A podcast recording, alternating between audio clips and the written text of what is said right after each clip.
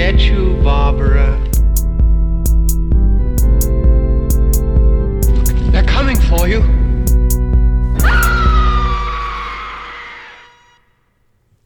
Herzlich willkommen zur zehnten Episode von Devils and Demons. An meiner Seite begrüße ich natürlich wieder den wundervollen Pascal. Hallo. Und ich bin der Christian.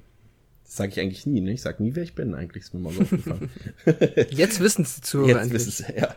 Ähm, ja, Episode 10 ähm, ist unser Jubiläum, aber den Content unserer eigentlichen, also was wir geplant hatten für die Jubiläumsfolge, folgt dann tatsächlich erst in Episode 11.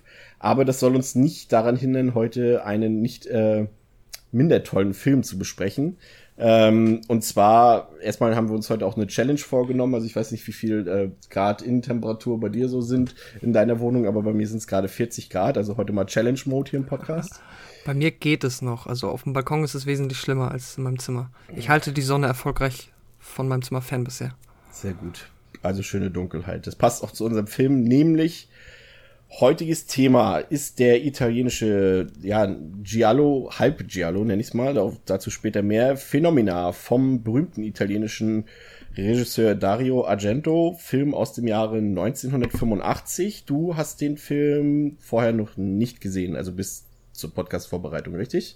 Ganz genau, ich habe den jetzt ganz frisch für mich entdeckt. Also mal wieder Hausaufgabe sozusagen. Genau. Ähm, ja, worum geht's in Phenomena? Ähm, Phenomena spielt in der Schweiz. Ähm, dort kommt ähm, die Teenager-Tochter eines berühmten Schauspielers äh, frisch in einem bei Zürich gelegenen Mädcheninternat an und sie soll dort erstmal die nächste Zeit verbringen. Früh erfährt Jennifer, so ist ihr Name, äh, dass dort ein Serienmörder seit einiger Zeit sein Unwesen treibt und äh, der hat es gezielt auf junge Mädchen abgesehen. Äh, in diesem Fall ermitteln auch bereits Leute, der Inspektor Geiger und der Entomologe McGregor.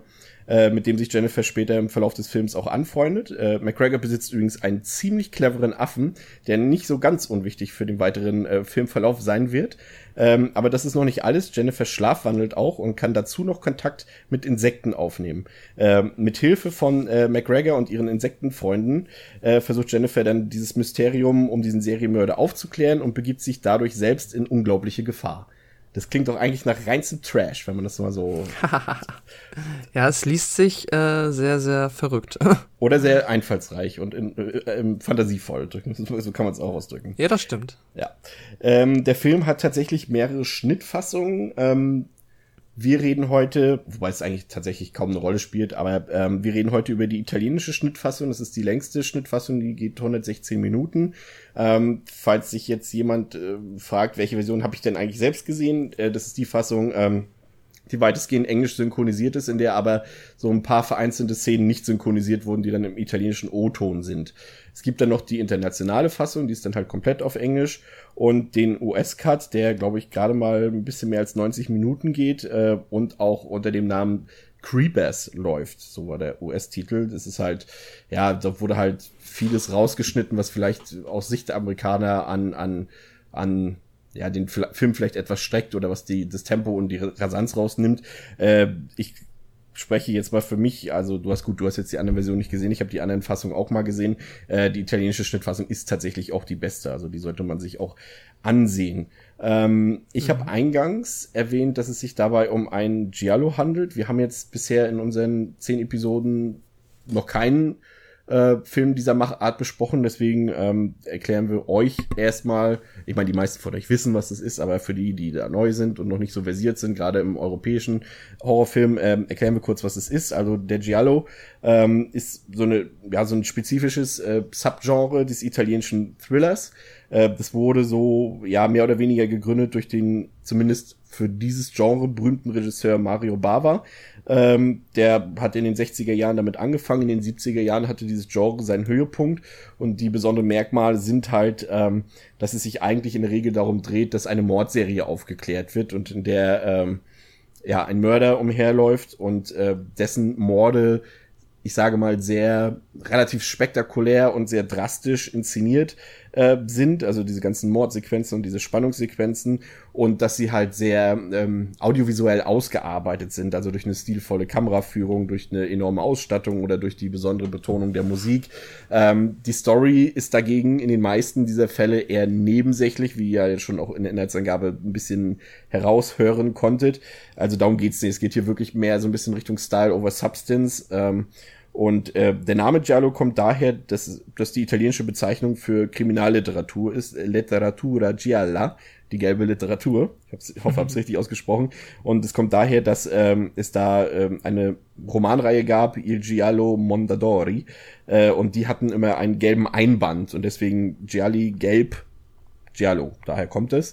Und ähm, letztendlich kann man ähm, das ganze Genre oder das Subgenre äh, mehr oder weniger als Vorläufiger, Vorläufer des amerikanischen Slashers bezeichnen. Also es ist mehr oder weniger ja damals die Vorstufe gewesen. Also auch gerade Carpenter oder auch äh, Wes Craven und so, die haben viel Inspiration im italienischen und teilweise auch im spanischen ähm, Horrorfilm und im Giallo-Bereich gesucht und äh, haben sich dort ihre Inspirationen hergezogen. Ja, ähm, phänomenal. Ähm, ähm, ist tatsächlich äh, in dem Fall, wo wir gerade beim Thema sind, der historischen Einordnung, tatsächlich, ich habe es eben schon gesagt, die Blütephase dieses Genres war in den 70er Jahren. Ähm, Phänomena 1985, da war dieses äh, Genre mehr oder weniger schon am Aussterben. Also es ist quasi nochmal gemeinsam mit dem etwas späteren Film äh, Opera, auch von Dario Argento, sozusagen nochmal so ein letztes Aufbegehren, sage ich mal, obwohl auch die beiden Filme tendenziell auch schon viele andere Einflüsse haben. Deswegen habe ich vorhin auch gesagt, dass Phänomena mhm. eher so ein, so ein Hype-Giallo ist, weil dort halt viele auch fantastische Ele Elemente mit reinkommen, die eigentlich in den Giallo nicht so direkt reingehören. Ähm, ja, der Film hatte ein Budget von 3,8 Millionen, was damals äh, relativ viel Geld war. Man muss auch dazu sagen, dass äh, halt die Leute, die halt, wie gesagt, mit dem Genre keine Erfahrung haben, nicht abgeschreckt sein sollen. Äh, die Italiener haben damals wirklich viele hochwertige Filme produziert. Teilweise wurde ja auch, glaube ich, der Begriff des Hollywood Europas äh, verwendet. Äh, da wurden so viele äh, Kriminalfilme, Horrorfilme, äh, auch Science-Fiction-Filme äh, gedreht, die teilweise auch oft natürlich Adaptionen amerikanischer Filme waren. Aber dort ging damals ordentlich Kohle in, ins Genre Kino rein, aber irgendwann ist es halt komplett abgeflacht. Ähm, ja, ähm, Dario Argento, ich weiß nicht, hattest du schon mal einen Film von ihm zuvor gesehen? Mhm. Jetzt bin ich mir nicht gerade ganz sicher. Ähm, ne, doch, ich kann es ja sagen. Ein Zombie am Glockenseil? Habe ich? Nee, das nee, ist ja Quatsch, das ist ja gar kein Argento. Ja. Das ist voll schief. Aber, aber okay, aber zumindest schon mal italienisches Genre-Kino. Ja, ist ja, ist das ja auch stimmt, schon mal was, genau. genau. Ja, ähm, hier, äh, ja, mh, mm, als Besonderheiten, also ich weiß nicht, ob es dir, ja, dir wird sicherlich aufgefallen sein, äh, was schon mal schon mal vorweg zu sagen ist, der Film lebt ja enorm von seiner musikalischen Ausgestaltung. Mhm. Und äh, was hier mich damals auch völlig begeistert, aber auch gleichzeitig verwirrt hat beim ersten Mal schauen, war wirklich das, äh, also Dario Argento hat ja mehr oder weniger seine Haus- und Hofband, die Band Aha. Goblin. Äh, das ist so eine, so eine ja, italienische äh, nee, nicht, doch italienische äh, äh, Progressive Rock Band, die halt äh, auch zu seinen anderen Filmen, zu Suspiria, zu Profando Russo und zu äh, auch zu von Michele Soavi zu The Church zum Beispiel den, den Score beigesteuert hat. Aber hier kommen halt auch noch ähm, britische Heavy Metal Bands dazu. Wir haben hier zum Beispiel Iron Maiden, da läuft der Song äh, Flash of the Blade zum Beispiel oder Motorhead ist auch dabei. Äh, du wusstest es nicht vorher, als du es gesehen hast, oder? Was da mm, doch, kommt? doch. Also ich, ich gucke schon mal so ein bisschen. Ähm ähm, informiere mich immer schon so ein bisschen, worum es geht. Jetzt nicht wegen der Geschichte, aber was mich da grundsätzlich erwartet. Und das wusste ich schon. Und halt Goblin kenne ich halt auch schon ähm, von, ähm, ja, Dawn of the Dead natürlich. Ähm, Stimmt, da ist ja die, die, die Argento. Der Argento Siehst du, das ja, ist ja, der Argento Cut ist ja mehr oder weniger als, zählen wir mal als seine Regie dazu. Ja, stimmt. okay, gut. Dann bin ich natürlich schon lange Argento-Experte gewesen. Ja. ähm, nee, und das wusste ich schon und habe ich, hab ich dann, ähm, ja, doch auch als ganz cool wahrgenommen. Fand ich ganz witzig. Auch wenn ich es immer lustig fand, dass das halt auch oft so in Szenen sind, die, mh, mm, also jetzt nicht unbedingt so sehr temporeich geschnitten, ja sowieso nicht, aber die relativ undramatisch sind und dann immer diese treibender Power Metal dahinter. Das hat ganz interessanten ähm, Effekt geboten. Definitiv. Ja, also wie gesagt, Regie Dario Argento hatten wir schon, halt der große klassische italienische Genre-Regisseur, wenn wir halt Mario Bava, Lucio Fulci zum Beispiel noch mit dazu rechnen, hat halt, äh, wie auch schon äh, gesagt, Suspiria gedreht, äh, die Brad Tenebrae, Opera, Inferno, zig äh, Klassiker oder na, Kultfilme, man muss immer vorsichtig sein mit dem Begriff, aber ähm, hat viele Fans, der Regisseur, drücken wir es mal so aus. Ähm, die Besetzungsriege hier ist tatsächlich interessant, weil sie halt auch typisch Giallo ist. Ähm, wie gesagt, es sind ja letztendlich italienische Filme die auch größtenteils äh, mit italienischen Darstellern und Darstellerinnen besetzt sind.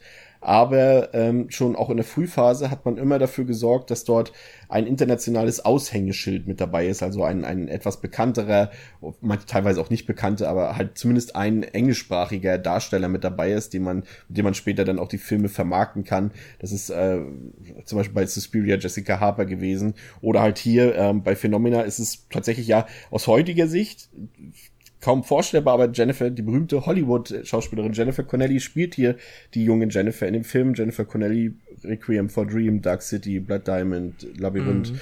zig Filme, ist tatsächlich auch eine meiner Lieblingsschauspielerinnen überhaupt, mag ich sehr gerne. Du bestimmt auch, oder? Mhm, definitiv.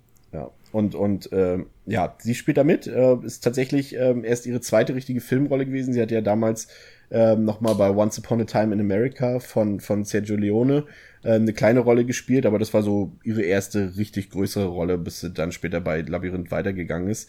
Ähm, aber wir haben tatsächlich auch einen richtigen Star dabei, und zwar Donald Pleasance, den wir halt aus Halloween kennen oder aus der ganzen Halloween-Reihe mehr oder weniger, Escape from New York oder auch als Bond-Bösewicht in, in You Only Live Twice. Ähm, ist schon eine ziemlich gute Besetzung, wenn man so sieht, auch weil auch ein paar, äh, die Lebensgefährtin, die damalige, ich weiß nicht, ähm, ob du das wusstest, ähm, die, die Daria Nicolodi, ähm, die war, das ist die, ah, die war die Frau Brückner. Genau. Die ähm, war ähm, zehn Jahre lang äh, mit, mit Dario Argento verheiratet und ist auch die, die, die Mutter quasi von Argentos Tochter von Asia Argento. Und ebenfalls mit dabei in einer kleinen Nebenrolle ist Michele Soavi, eben auch schon mal erwähnt im Zusammenhang mit The Church. Der war dann, der hat mehr oder weniger so ein bisschen die Arbeit von Argento, als Argento dann arg nachgelassen hat in den Ende der 80er, Anfang der 90er, dann halt selber auch solche Filme gedreht wie Stage Fright oder The Sect oder The Church halt. Der spielt da auch mit. Ja, äh, lange Rede, kurzer Sinn. Ähm, die, ja, fangen wir mal mit Jennifer Connelly an, würde ich sagen. Mhm. Also, ähm, sie war ja zu dem Zeitpunkt des Drehs tatsächlich erst 14 Jahre alt.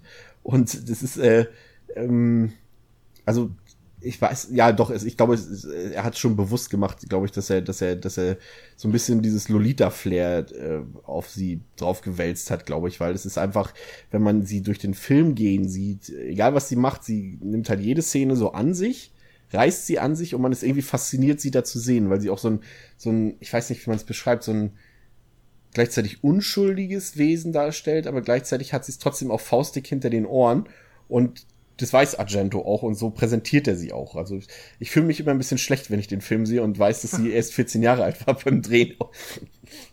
Ja, das stimmt. Äh, ich weiß, was du meinst. Der hat so diese ganz spezielle Aura, die halt auch, ja, glaube ich, so durch die Art, wie der Film gemacht ist und auch durch die, ähm, ja, Kostümierung beziehungsweise die Kleidung, die sie halt trägt, auch immer noch mal besonders betont wird. Ne? Es ist ja oft dieses beziehungsweise zum Großteil auch dieses weiße Abend, ja, Kleid ist Quatsch, aber dieses Nachthemd, ja. Kleid, ähm, ja, das kann ich schon nachvollziehen. Also, ähm, ja. Die, die, wo, wo, du die, die Kleidung ansprichst, die Kostüme wurden übrigens tatsächlich von Giorgio Armani äh, designt und ausgewählt für den Film. Und Ach. das ist der erste Film, ähm, der wirklich exklusiv komplett die Kleidung nur von Giorgio Armani verwendet. Das ist ja witzig. Okay, das ist ein interessanter Fun Fact.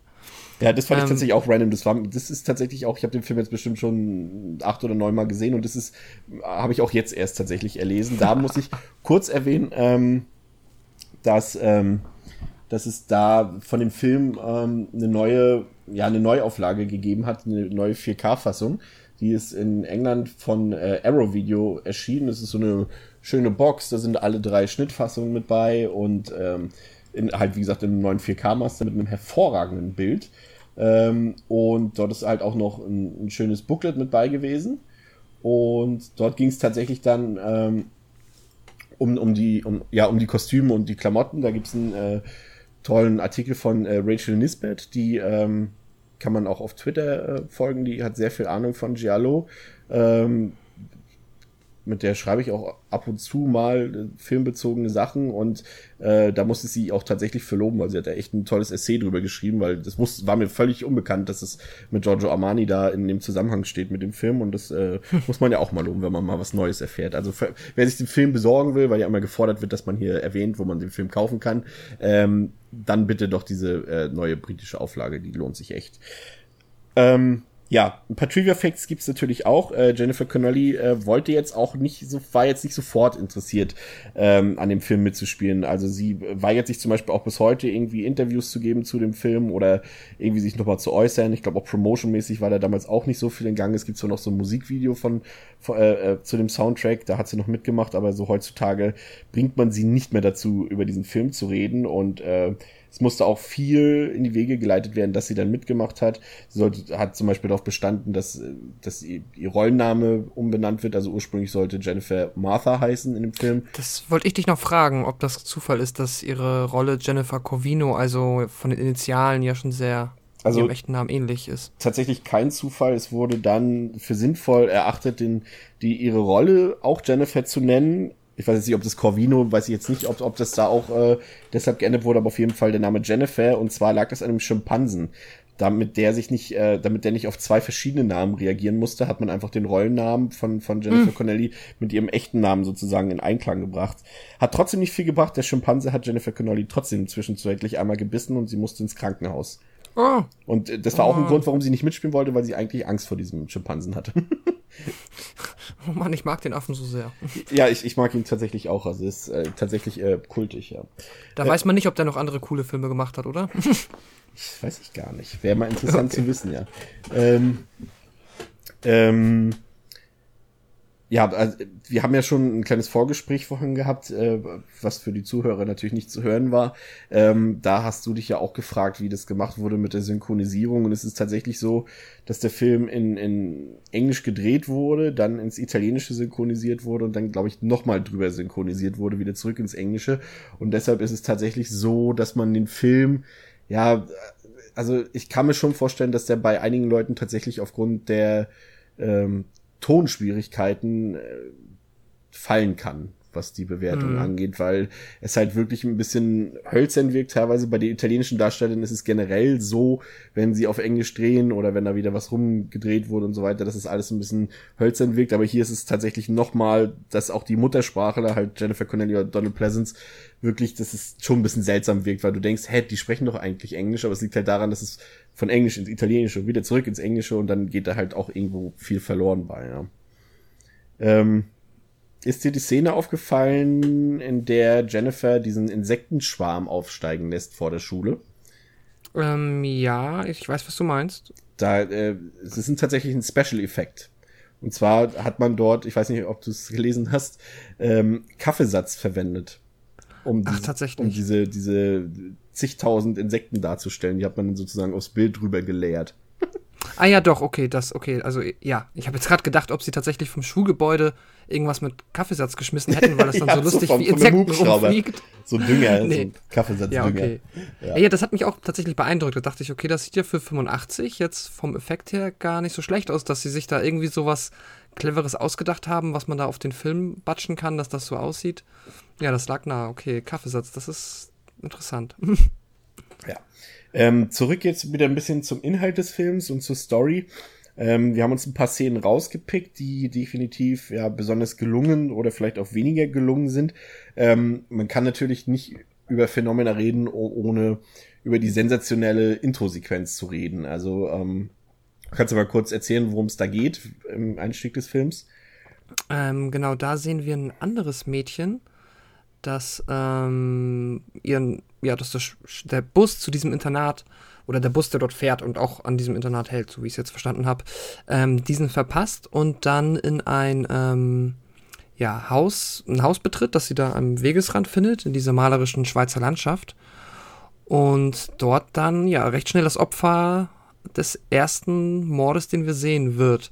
Mit einer ähm, ja sehr interessanten Waffe und auch insgesamt, da habe ich zum ersten Mal gesehen, das ist sehr, sehr anders geschnitten und alles auch so von der Dynamik sehr entgegengesetzt dem, was man so von amerikanischen Slashern kennt. Ja. Aber ja. Die, da ist übrigens auch tatsächlich äh, ein Trademark von Argento bei, und zwar, dass äh, in vielen seiner Filme ähm, Morde in Zusammenhang mit Fenstern stehen oder dass jemand durch eine Scheibe ha. sozusagen geworfen wird oder, oder eine Scheibe zerbricht oder gar die Scheibe dafür zuständig ist, dass das Opfer stirbt. Und das hat man mhm. hier auch, was so extrem hoch stilisiert ist ähm, und doch so richtig in Zeitraffer mehr oder weniger dargestellt wird. Und äh, das ist ja so ein kleiner Trademark von ihm. Ja, ich finde die erste Szene finde ich erstaunlich gelungen, weil sie halt auch wirklich sofort ähm, einen in die Lage auch dieses Mädchen versetzt. Du merkst halt, okay, da ist erstmal was los, da sind viele Leute am Bus und du denkst, oh, ist ja schön hier.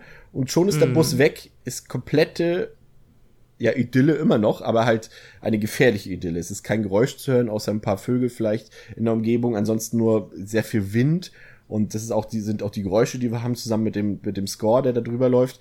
Und es wirkt alles sehr unheimlich, obwohl wir eigentlich, wie du schon gesagt hast, so eine richtig schöne italienische Alpenlandschaft mehr oder weniger haben, die einem eigentlich nichts antun könnte.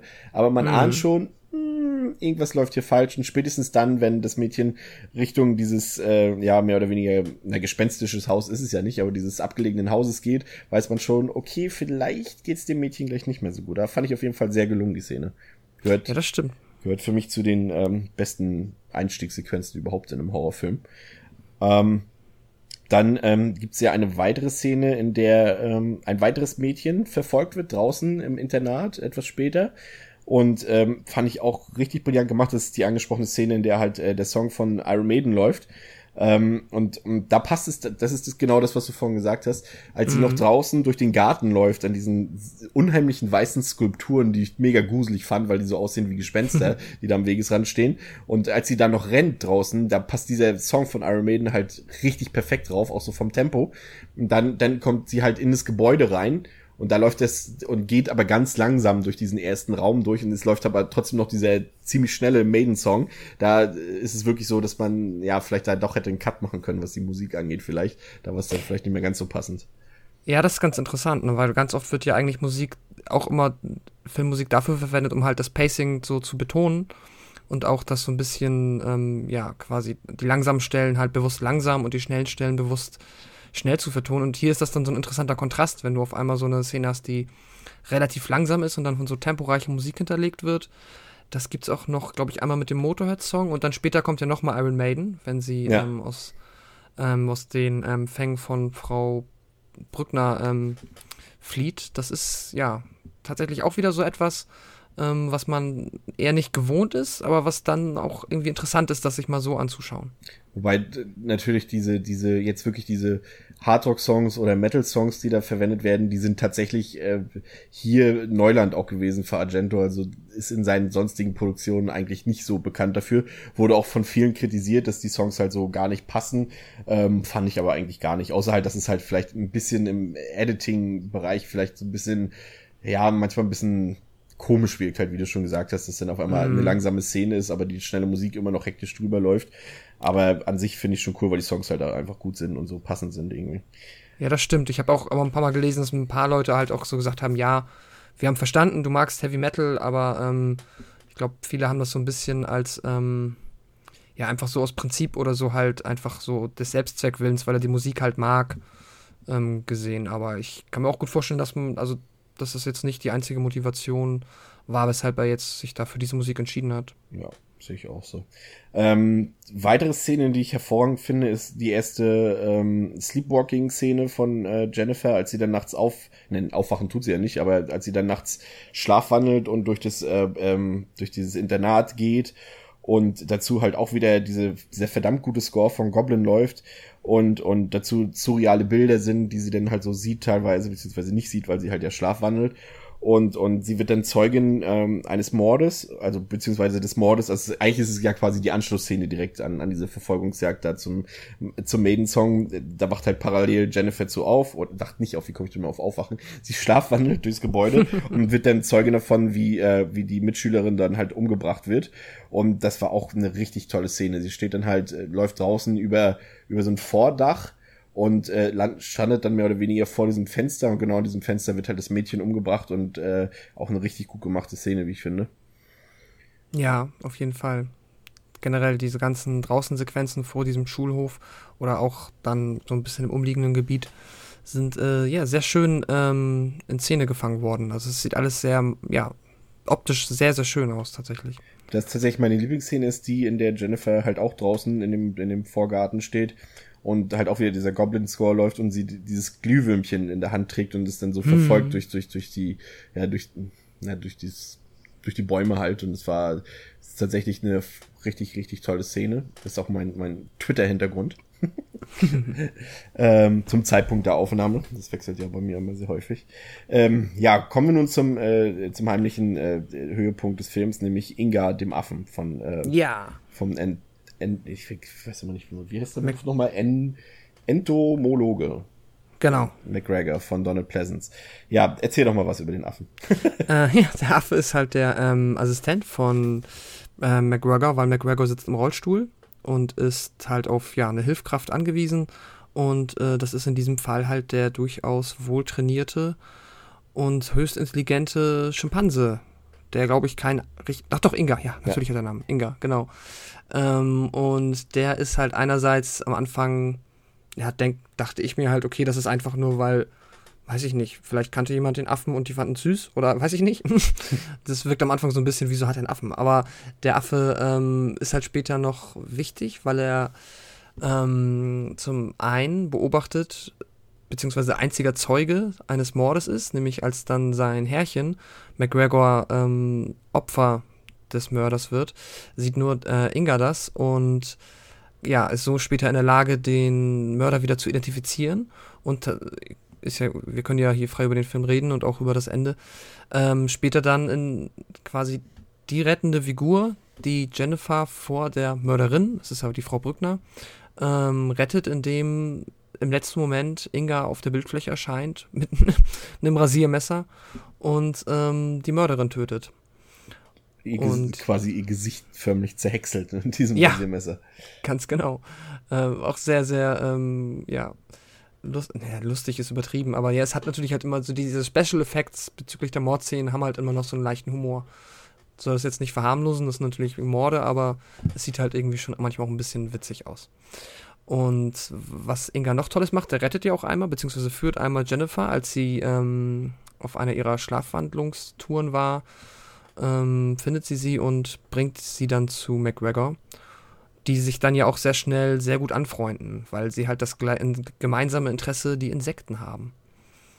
Was ja auch sehr, ähm, ja, tatsächlich eigentlich so dieses fantastische Motiv des Films ist. Ja. Was man, das stimmt. Was man, die, die, ähm, ähm,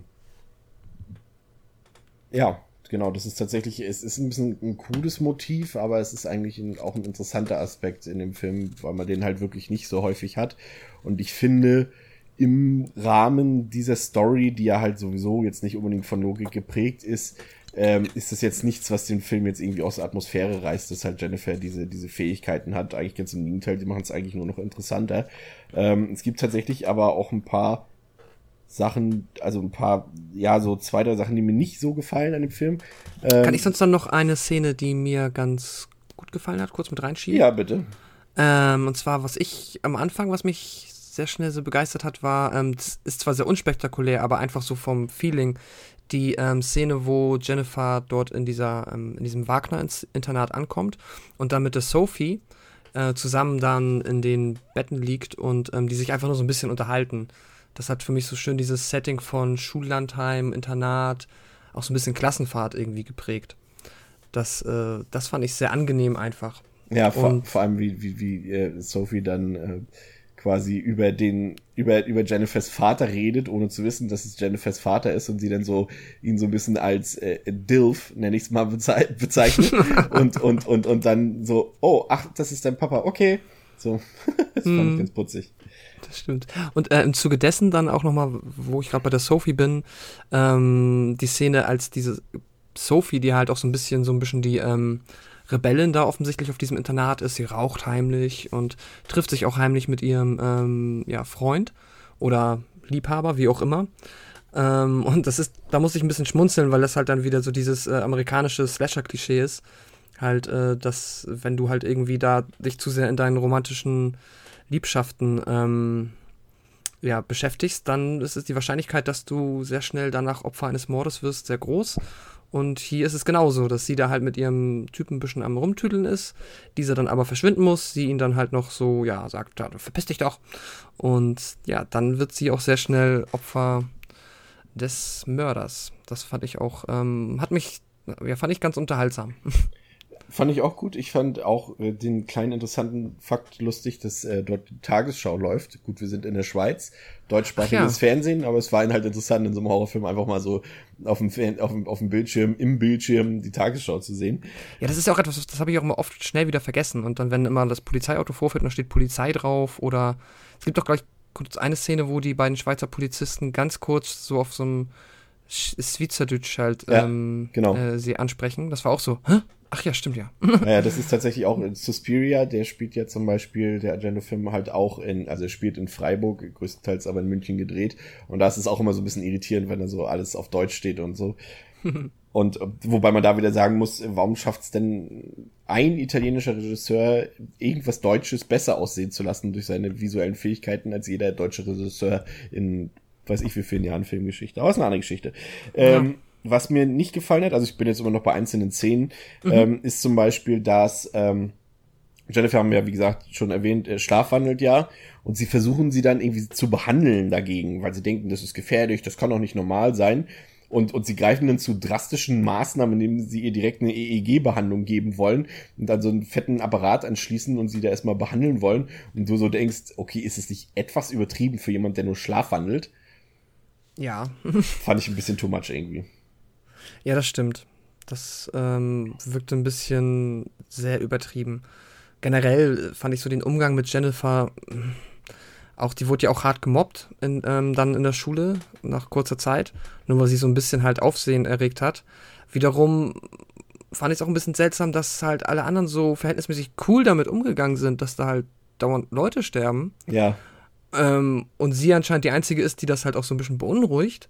Und dass unter solchen Umständen da halt vielleicht einige Schüler dann auch mal sich anders verhalten oder so ein bisschen auffallen, dass das dann jetzt noch in so einer, unter solchen Umständen dann ein Grund dafür ist, den dann so dämlich zu mobben, so, das ist halt ein bisschen, meh, aber gut, ist natürlich halt dann auch für den ähm, eben schon erwähnten Höhepunkt äh, vermutlich so ins Drehbuch geschrieben, dass dann Jennifer halt richtig wütend wird und dann diesen riesigen Insektenschwarm beschwört. Ich fand das toll. Also ich finde, es hat mich so ein bisschen an, an, an Carrie erinnert.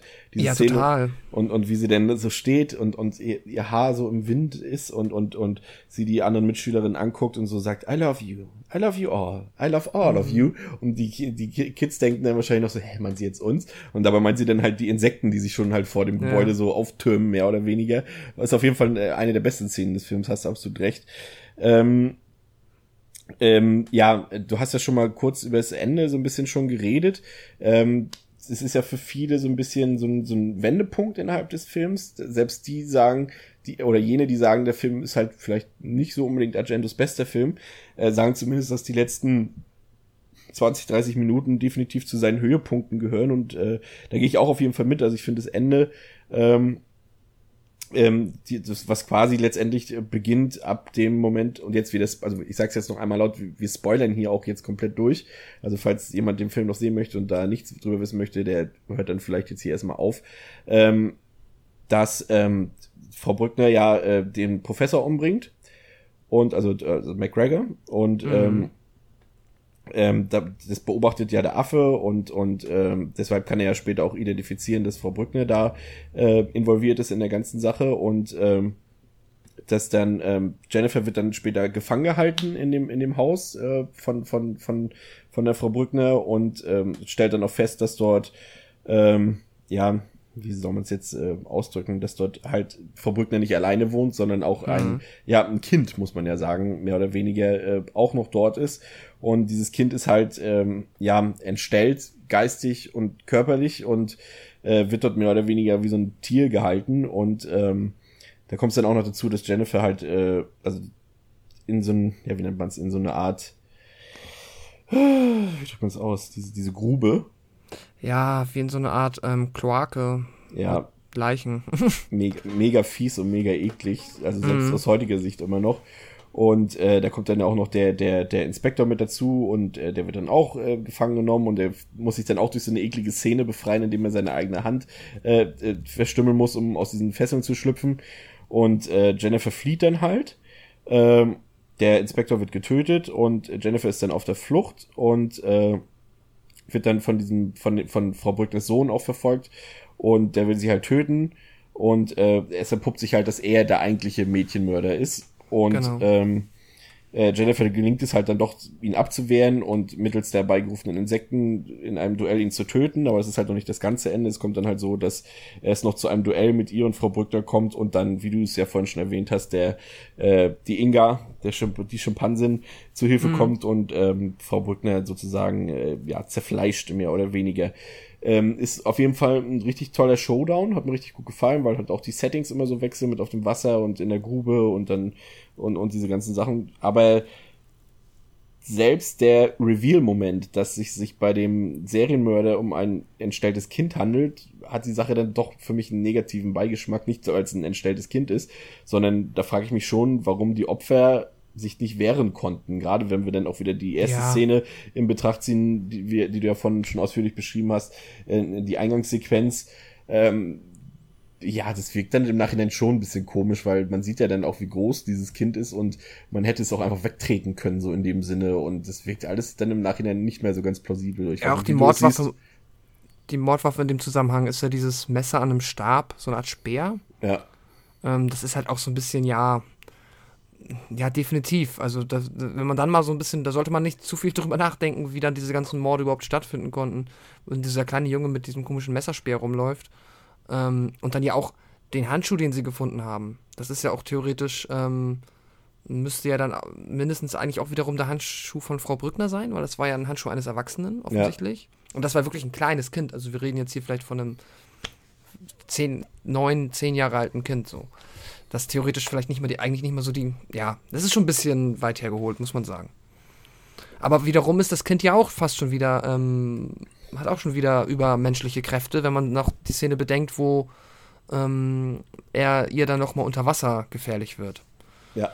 Ähm, aber was ich auch nochmal sagen wollte, ein sehr schöner und ein sehr unerwarteter Shot überhaupt. Tatsächlich hätte ich, habe ich an dem Moment nicht mehr erwartet, dass sie tatsächlich noch eine Unterwasserszene drehen. Ja, ja, ja. Also das ist wie gesagt, das ist so halt auch wirklich das was, was äh, diese italienischen Filme so auszeichnen, dass sie halt wirklich da Wert drauf legen, äh, sehr audiovisuell sehr viel zu machen, auch mit tollen Kulissen und mit tollen abwechslungsreichen Settings, viel ähm, Lichtstimmung, tolle mhm. Kamerafahrten und sowas. Und da wurden wirklich, wenn, ich sag mal, es wurden auch keine Kosten gescheut, aber wenn halt die Kosten nicht da waren, dann wurde man halt als Regisseur und gerade Argento besonders äh, halt wirklich auch sehr kreativ, was, was die Umsetzung solcher Szenen, die im ersten Moment vielleicht auch so ein Budget sprengen könnten, äh, das schafft er halt die trotzdem umzusetzen und das auch teilweise wirklich, ja, wirklich hervorragende Art und Weise.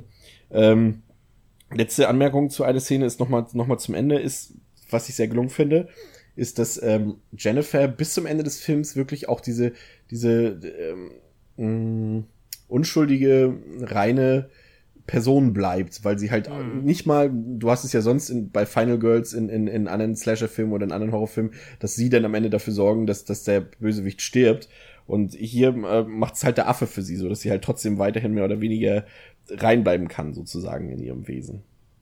Ja, das stimmt. Da haben sie ähm, ja, doch, ist eigentlich komplett richtig. Und selbst wenn. Und bei, auch bei dem, bei, dem, bei dem Kind waren es halt auch die Insekten sozusagen. Also eben. sie musste eigentlich nie selbst Hand anlegen, um, um sich als Heldin zu erpuppen, sozusagen.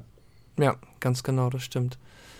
Das ist, haben sie gut hinbekommen. Auch bezüglich der Unschuld, ähm, es gibt ja auch diese Szene, wo sie ähm, von McGregor dieses, ähm, ich weiß nicht mehr welches Insekt es war, aber so ein kleines, so ich glaube so eine Biene oder ich weiß es nicht, in dieser kleinen Holzschatulle. Ja ähm, das war auch halt ähm, ja einfach sehr schön wieder anzusehen vom visuellen, wie sie dann in diesem Bus sitzt, den wir halt auch aus dem Intro kennen und auch das Haus, das sie dann aus, trifft aus dem Intro, ähm, wie sie dann da einfach nur in ihrem weißen Nachthemd mit diesem Insekt rumläuft. Das fand ich ähm, ja hat das auch nochmal so richtig unterstrichen.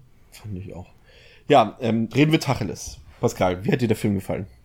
Äh, mir hat der Film doch sehr gut gefallen. Ich habe äh, jetzt zwar wenig Giallo-Erfahrung und auch bei Argento haben wir ja festgestellt, äh, hat sich das dann mehr auf nur eigentlich auf Dawn of the Dead beschränkt. Aber so ein paar italienische Filme, besonders so Trash-Horror-Filme, habe ich auf vielen Filmabenden mal mitgenommen. Und ähm, ja, ich habe halt wieder gemerkt, so das ist ähm, sehr.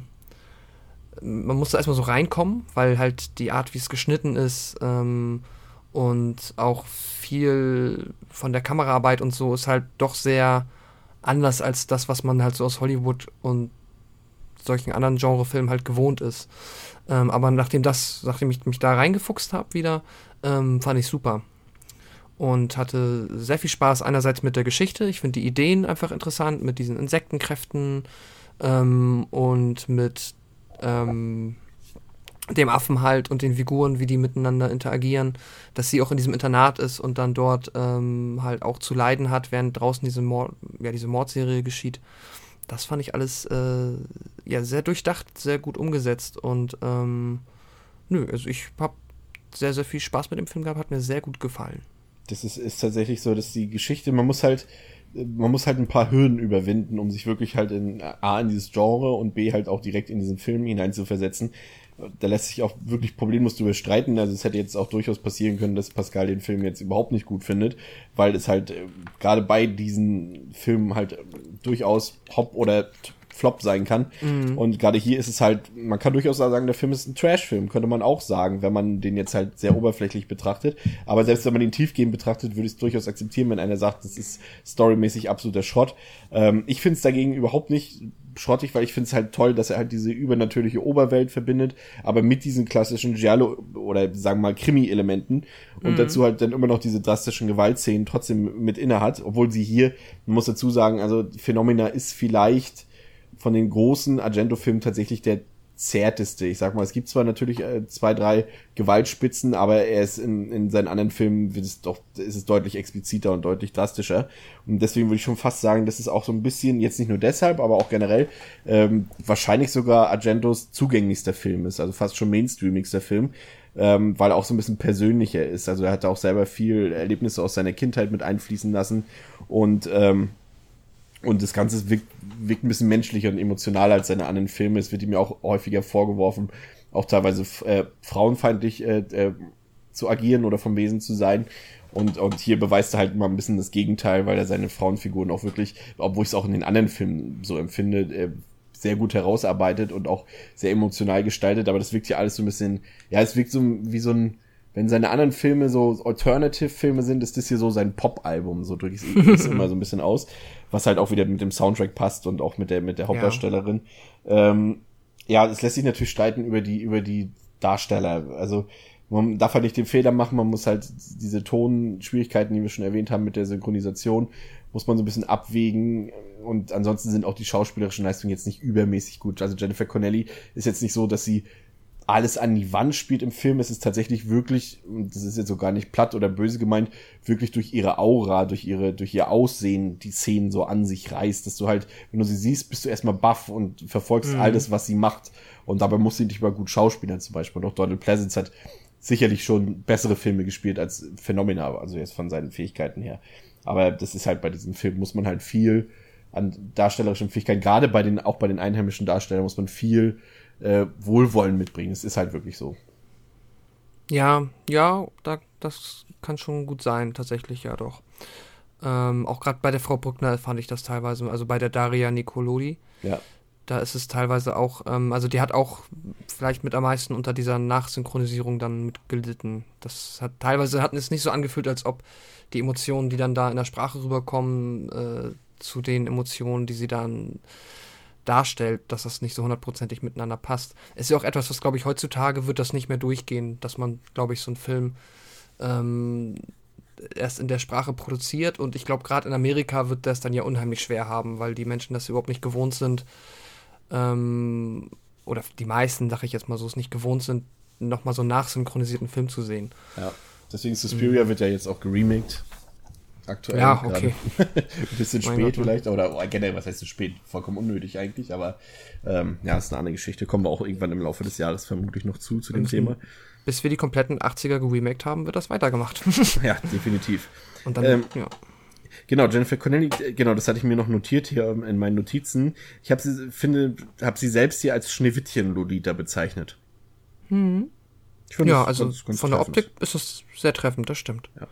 Ähm, was mir im Film ähm, auch gefallen hat, ist das Pacing. Also ich finde, der hat ein sehr gute, kommt sehr gut mit seinem Tempo klar. Also er beginnt erstmal sehr rasant. Wir haben halt diese erste Mordsequenz da in dieser idyllischen Kulisse. Dann ähm, kurbelt er sich so ein bisschen runter zwischenzeitlich. Du hast zwar immer noch den einen oder anderen Mord bei, aber es ist auch sehr ru viele ruhige Szenen und, und, und, und, und viel, ja, viel, wo man sich so ein bisschen in die Stimmung versetzen kann des Films, ohne dass jetzt großartig was in der Handlung passiert. Und dann hast du halt wieder am Ende diesen grandiosen Showdown, der halt dann wirklich nochmal voll, Vollgas gibt sozusagen und auch wirklich richtig stark und, und, und, und, und toll ist und, und, und das macht er ganz gut. Also ich finde, er hat eine sehr gute Spannungskurve, auch wenn da wieder viele andere, auch viele Kritiker sagen, dass der Film langweilig ist, aber das sehe ich eigentlich tatsächlich eher nicht so. Äh, das hast du halt eigentlich eher bei vielen anderen Giallo, dass du halt viel Leerlauf hast zwischen diesen Killsequenzen und eben bei Phenomena finde ich überhaupt nicht, dass es so ist. Das, der, der schafft es eigentlich konsequent, das ist vielleicht, das, so kann man es attestieren, er schafft es konsequent, das Interesse des Zuschauers aufrechtzuerhalten, finde ich. Dadurch, dass er halt äh, die Geschichte halt auch mit, dem, mit den Insekten mit reinbringt, den Affen mit reinbringt, dann die, den Serienmörder an sich, aber auch Jennifers Persönlichkeit, da ist ja auch immer ein bisschen Coming of Age mit drin, das darf man ja natürlich auch nicht vergessen. Jetzt sicherlich mhm. nicht so tiefbohrend, aber es ist schon so ein bisschen so, dass wir, dass wir da Jennifer dabei erleben, wie sie halt erwachsen wird. Also es spielt natürlich nur innerhalb von ein paar Tagen, aber das ist ihre Figur, dass sie auch halt, wie du es schon gesagt hast, auch mit Mobbing damit drin ist, aufgrund ihrer, dass sie halt ein bisschen anders ist. Du denkst halt erst, wenn sie in das Geschehen reinkommt, oh, sie ist die berühmte Tochter oder sie ist die Tochter eines berühmten Schauspielers, die wird hier überhaupt keine Probleme haben. Alle werden sie lieben. So in dem Moment, das hätte ja auch passieren mm. können. Und stattdessen ja. ist das, was, dass sie eigentlich was Besonderes kann, wird sie dort halt mehr oder weniger wieder als abnormal dargestellt und, und an, dargestellt und, und das macht, macht er gut. Also das ist, finde ich halt schon, dass es interessant ist für den Zuschauer. Ja, doch, das kann ich so unterschreiben. Das gefällt mir eigentlich auch sehr gut an dem Film. Und halt, den Soundtrack muss man halt auch mal gerade diese, ähm, ähm, das, was halt von Goblin ja auch für den Film geschrieben wurde, äh, ja, ist halt wirklich sehr gut. Also das kann man sich auch einfach so anhören, ohne dabei den Film zu gucken. Ach, der Soundtrack Und, ist übrigens auch dabei bei dieser neuen 4K-Edition. Ah, cool. Das ist cool. Ja, weil ich hatte halt auch oft bei diesen italienischen Trash-Filmen, die ich halt schon gesehen habe, so Sado stoßt das Tür zur Hölle auf und so ganz, ganz schlimme Sachen. Oh Gott, der ist furchtbar. Ja, der ist richtig schlimm. Und dann sind da sind halt immer nervige Synthesizer, aber auch du kannst ja auch gute Musik mit Synthesizern machen, aber immer nur. Ja. Das ist echt teilweise nicht zum Aushalten. Ähm, und hier hast du richtig schöne ähm, Prog-Rock-Mucke, die immer, ja, nochmal so die Stimmung verstärkt. Das ist richtig, richtig gut. Aber richtig, und ich denke immer schon so, auch immer wenn, immer wenn die Blu-rays zurück ins Menü springen, nachdem der Film zu, zu Ende ist, dann geht halt direkt wieder der Soundtrack los im Menü. Und dann denkst du, ah, jetzt kann ich ja noch mal gucken. So. ja. Ähm, aber ja, neben dem Soundtrack, also neben der, neben der Audiogeschichte ist halt auch, das ist halt wirklich gerade, ja, bis zu den, bis zu den 90ern halt auch wirklich Argentos Steckenpferd ist halt wirklich diese, diese Visualisierung. Also er schafft es wirklich unglaublich gute Bilder darzustellen. Du hast schon erwähnt, die Landschaften, wie er die einfängt und mit wie sie, wie, wie er sie ins Geschehen mit reinbringt. Dennoch gerade bei, jetzt vielleicht nicht bei Phenomena unbedingt, aber er schafft es halt generell immer auch coole Settings zu machen, coole Kulissen und auch viel Mühe, viel, viel, viel, viel tolles Handwerk damit drin, dass er, dass er da wirklich teilweise richtig tolle Bilder schafft und das ist halt hier auch so. Auch, auch die Nachtszenen, hast du schon beschrieben, wenn Jennifer draußen ist, oder die anderen Figuren, das hat immer so viel Atmosphäre, auch durch die, durch diese Kameraführung, teilweise auch durch den Schnitt, obwohl der Schnitt halt hier, da ist, das ist vielleicht der Argento-Film, der am, der den nicht unbedingt einen schlechten Schnitt hat, aber der vielleicht da ein bisschen Mängel hat im Editing. Ähm, aber auch die, die, diese diese, dieses antiquierte Spukhaus und diese trügerischen Alpentäler. Und der hat halt so ein perfektes Gefühl dafür, wie man atmosphärische Bilder abliefern und erschaffen kann. Und das ist halt wirklich einer der Regisseure, die da ganz, ganz oben bei mir im, im Ranking stehen, weil das schafft kaum einer so gut zu machen. Also auch durch die Kameraperspektiven und die ganze Kreativität, die er da, die er da erschöpft, das ist grandios. Und hier ist zum Beispiel auch diese ganzen Close-up-Aufnahmen. Es geht sehr viel an die Gesichter ran und, und Nahaufnahmen von den Gesichtern. Ähm, und das ist einfach, äh, sieht einfach richtig gut aus. Ja. Ja, super. Jetzt müssen wir noch ähm, äh, natürlich die Sterne ähm, durch die Gegend schmeißen. ähm, ja, es ist. Ähm, ja, ist schwierig. Also es ist, also ich finde den erstmal generell unterbewertet, den Film. Also äh, wenn du vielleicht mal ein bisschen nachgelesen hast in anderen Kritiken vielleicht, oder vielleicht machst du es demnächst nochmal, dann wird dir auffallen, dass er tatsächlich halt nicht so viele gute Besprechungen bekommen hat.